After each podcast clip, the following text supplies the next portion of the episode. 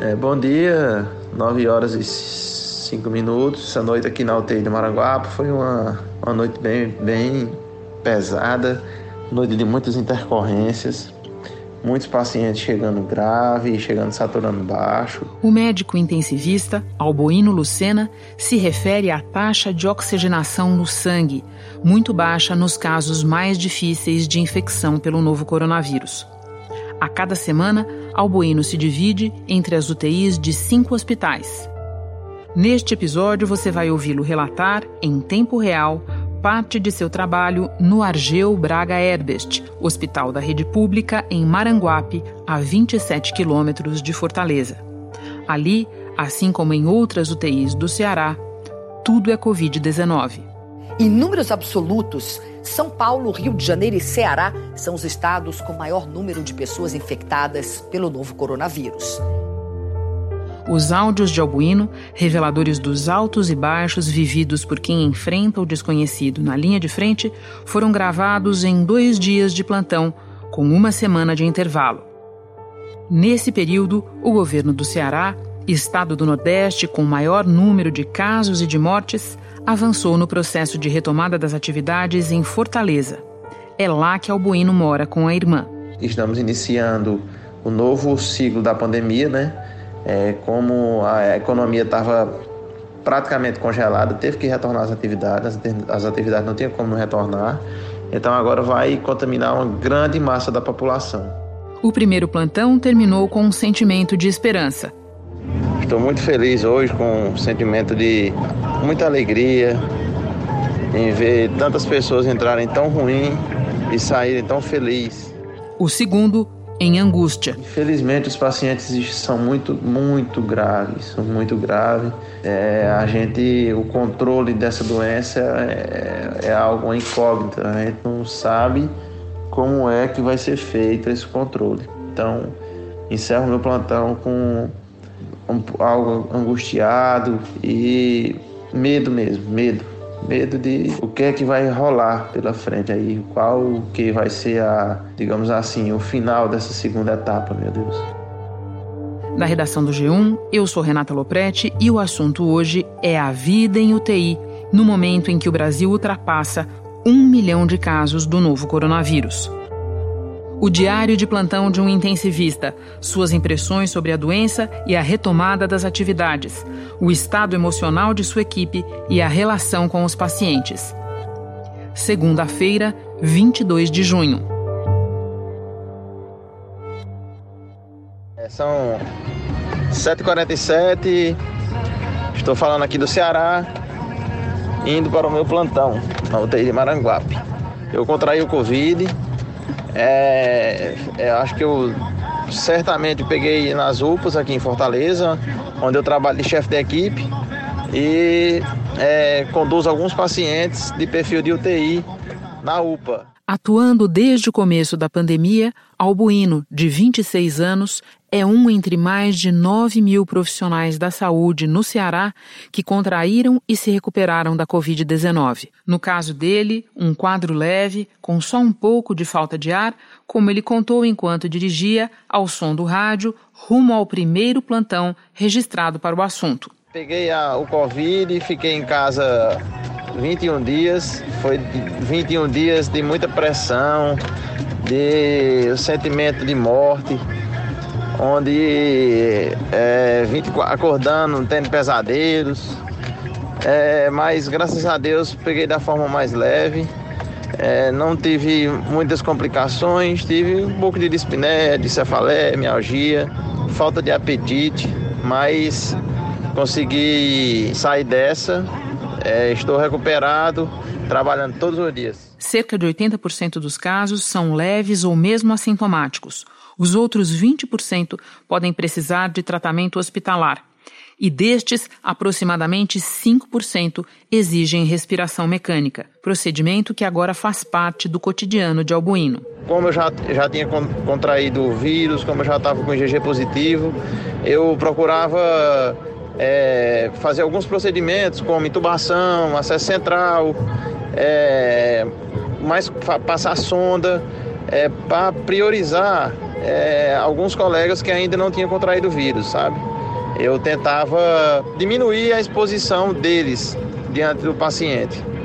É, fiz várias e várias e várias intubações. Teve dias de, de eu fazer 15 intubações, 10 intubações nas UTIs e fiz também várias extubações. O plantão dura 12 horas e começa à noite. A primeira coisa a fazer é vestir os equipamentos de proteção. São 8 e 1. Estou aqui agora na sala de paramentação, me vestindo para entrar na, na UTI. É, espero ter 10 pacientes internados. Vou fazer a seleção agora, analisar, ver como é que está, se tem algum que tem algum critério de alta. São 8 e 5, estou aqui já dentro do salão, na UTI. É, estamos com cinco pacientes é, internados, uma entubada, três já em cateter, em desmame de oxigênio e uma de alta. A segunda é verificar a evolução dos pacientes. Em UTIs, isso pode acontecer duas ou até mais vezes ao dia. É o momento em que os médicos avaliam como está o doente, seus sinais vitais e se algo relevante aconteceu nas horas que se passaram desde a última checagem. A dona Terezinha é paciente de 64 anos, é, hipertensa diabética, Deu entrada não. Deu entrada não. Deu, 75 anos, né? 75 anos. Deu entrada na unidade há 10 dias. Espineica, taquicárdica, taquipneica.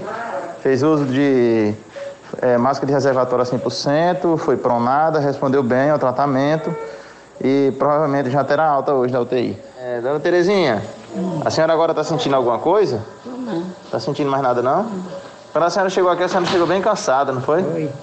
Cansada? Cheguei cansada que não podia nem rezar. Podia nem rezar? Foi mesmo.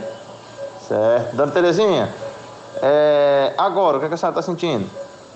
Bem, graças a Deus. Doida para ir para casa, né? Doida para ir para casa da minha filha, minha filha, né? Coisa boa. A senhora já está comendo direitinho? Tô.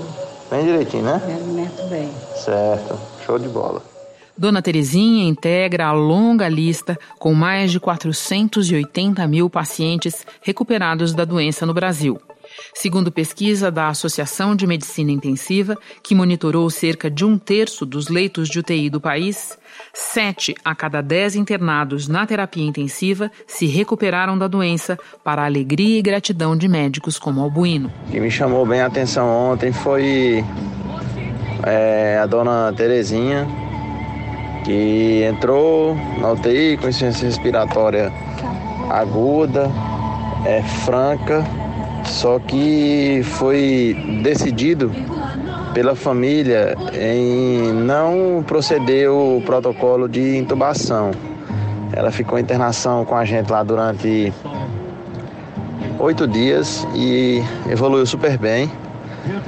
É, a gente fez todo o, o aparato, o tratamento, fisioterapia, tudo como, preconi, como é preconizado pelo Ministério. E vimos que ela saiu muito bem e hoje está de alta na enfermaria. Então, tem muitos desses casos que me chamam muita atenção. É, são fatos que acontecem além da medicina, né?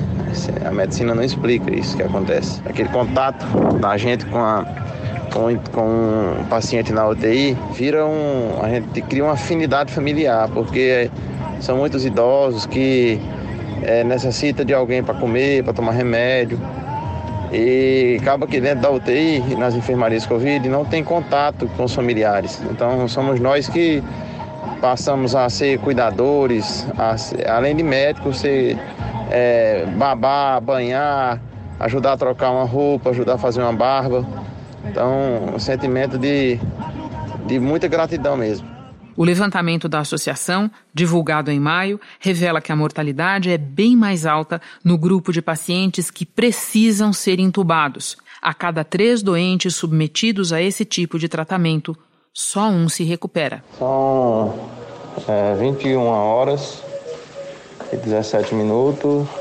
Estou aqui com a paciente de 67 anos, está entubada há três dias, Covid positivo, hipersecretiva, com a proposta de extubação tardia, pois a infiltrado pulmonar bilateral, raio-x bem comprometido.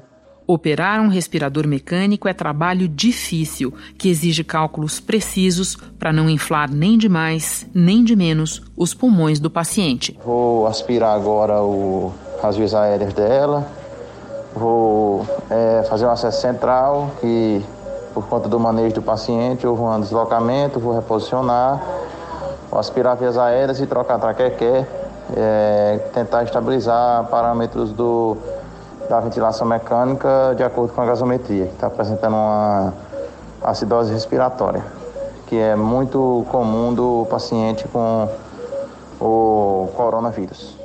Madrugada adentro, Albuino finalizou as evoluções, satisfeito com a situação dos pacientes e o estado emocional da equipe. São 3h15, terminei agora aqui as minhas evoluções, é, estabilizei todo mundo, estou com cinco pacientes estáveis.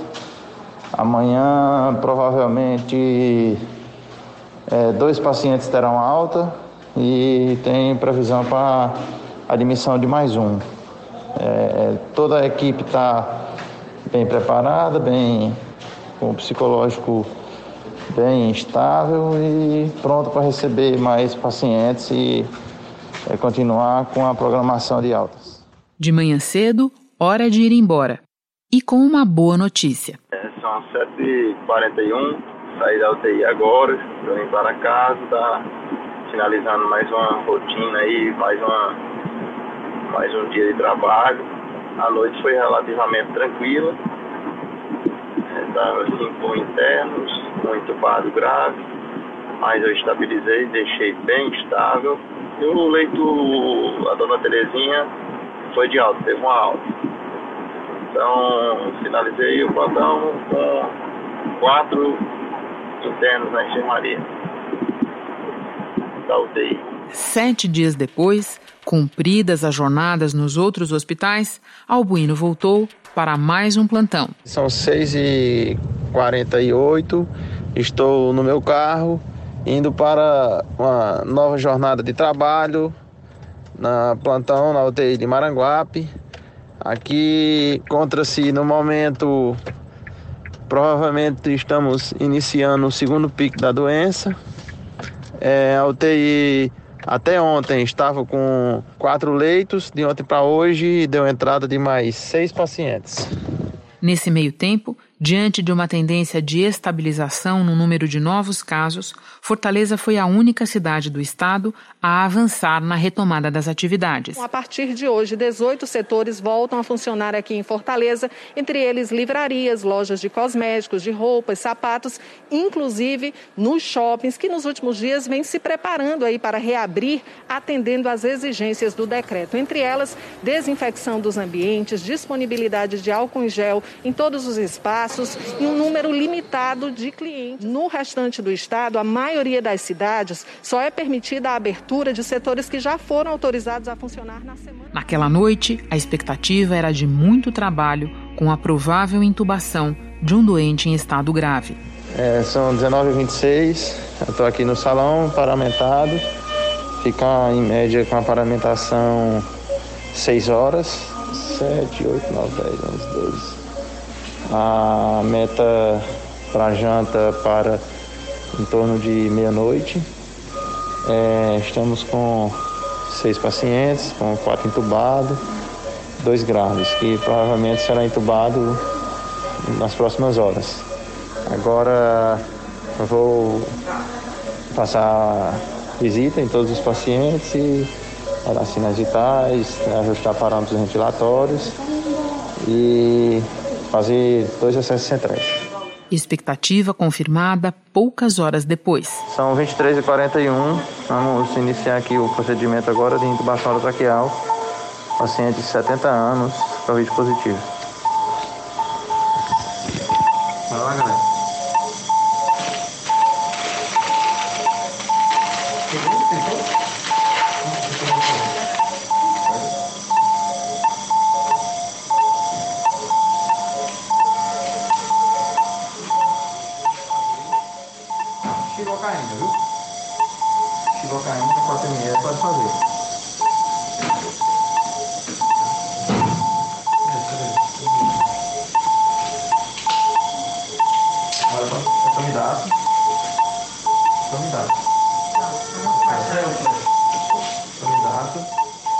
6 ml.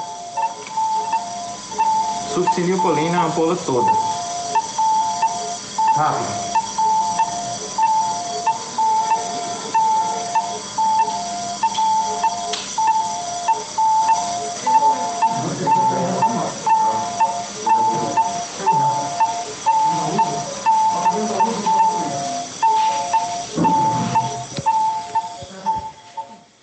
Procedimento durou oito minutos e exigiu a participação de cinco profissionais de saúde, um indicativo do que explicam os especialistas sobre a complexidade dos leitos de UTI. Não basta ter cama, equipamentos, ventilador. É preciso, acima de tudo, ter a quantidade e a qualidade adequada de profissionais. Meia-noite 37, a operação foi realizada pelo médico, é, dois técnicos, um enfermeiro e um fisioterapeuta. É, o procedimento foi de intubação foi tranquilo, um pouco difícil por conta da obesidade do paciente. O paciente hipertenso, diabético, mas é, deu tudo certo. Conforme a hora avançava, outros doentes tiveram que ser colocados no respirador mecânico. Intubamos um paciente de 70 anos, um de 56 e uma de 69 uma de 73 e outra de 49. É, foi uma noite muito conturbada. É, fazendo intubação precoce, ventilação protetora, usando anticoagulação plena, iniciando antibioterapia. É, mas infelizmente os pacientes são muito, muito graves, são muito graves. Já passava das 8 da manhã e Albuíno seguia na UTI. São 8h21, estou aqui ainda na UTI.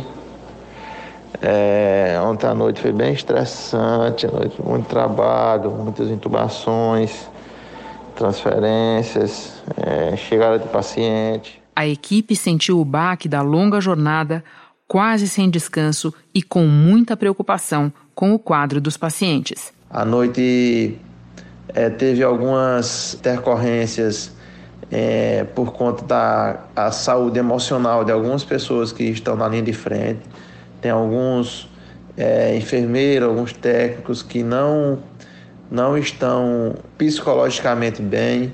Ontem a equipe sofreu um pouquinho por conta disso, mas consegui dar um suporte tanto psicológico quanto teórico, técnico, prático para toda a equipe. Então, conseguimos é, fazer um plantão com bem êxito.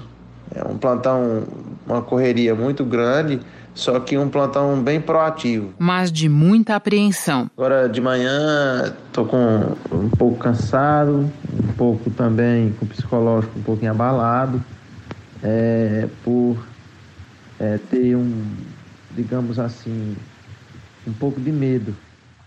Albuíno foi buscar ajuda para lidar com a avalanche de sentimentos provocada pela pandemia. Estou fazendo terapias semanais para desabafar um pouco, falar um pouco das minhas angústias, falar um pouco do meu sofrimento com cada paciente que eu evoluo, com cada paciente que eu entubo. Preciso às vezes desabafar, não com colegas médicos, mas com uma pessoa que entenda um pouco mais da parte psicológica, um pouco, um pouco mais do meu psicológico.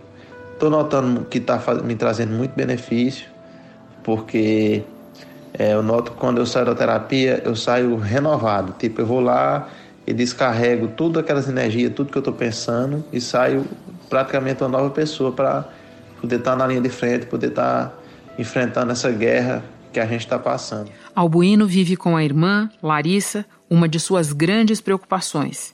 Ela é oftalmologista e também está na linha de frente, atuando em hospitais de Fortaleza. Outro temor é com os pais, Albuíno Filho e Maria Célia, e com o irmão, Tadeu. O mais que eu peço é proteção para minha família, porque o maior medo que eu tenho é que meus pais, meus irmãos, alguém que se contamine da forma grave. Né? Albuino ficou seis meses sem encontrar os pais. Agora conseguiu passar os últimos dias com eles em Porteiras, uma pequena cidade no sul do estado, com cerca de 15 mil habitantes e até aqui um único óbito por Covid-19. Estou aqui na fazenda, é, matando a saudade dos meus familiares, ambientezinho bem natural, bem afastado da cidade.